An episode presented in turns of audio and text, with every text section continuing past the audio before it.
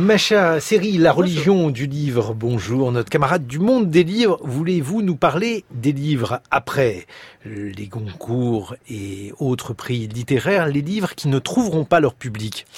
Euh, Oui. Euh, parce qu'il y a une injustice euh, très claire. Il est vrai que les prix littéraires garantissent aux lauréats de très grosses ventes, surtout lors des fêtes de fin d'année. Mais c'est un peu l'arbre qui cache la forêt, à savoir la, la mévente d'une grosse partie de la production.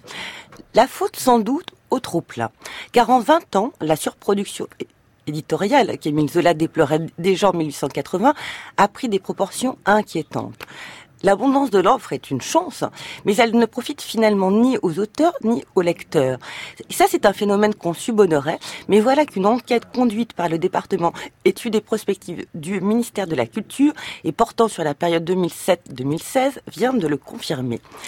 Certes, le nombre de titres euh, ayant fait l'objet d'au moins une vente euh, dans, dans l'année a littéralement explosé, euh, plus 50% en 10 ans, un chiffre qui est imputable particulièrement à l'auto-édition, la micro-édition et la quantité croissante de réimpression. De même, le nombre d'auteurs qui sont apparus dans le paysage littéraire a cru de 36%.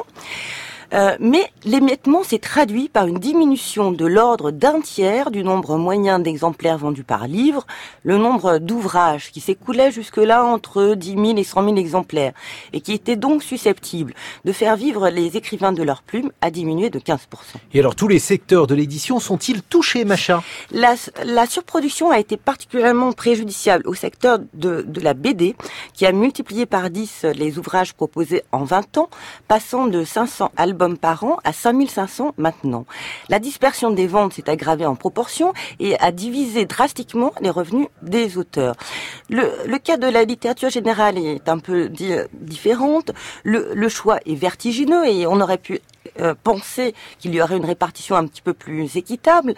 Or, c'est bien le contraire qui s'est produit, puisque les auteurs de best-sellers confortent euh, leur position toujours plus aux dépens des autres, dont le lectorat ne cesse de s'amenuiser.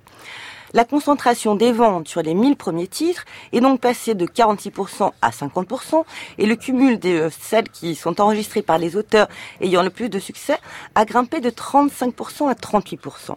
Moyennant quoi, les riches s'enrichissent davantage, tandis que les auteurs à modeste tirage, qui ont pu obtenir par le passé d'honorables succès en des temps plus favorables, se paupérisent ou sont écartés de leur maison d'édition faute de rendement suffisant. Au mieux donc, un petit tour en librairie et puis s'en va, au pire, des romans peu visibles, morts-nés.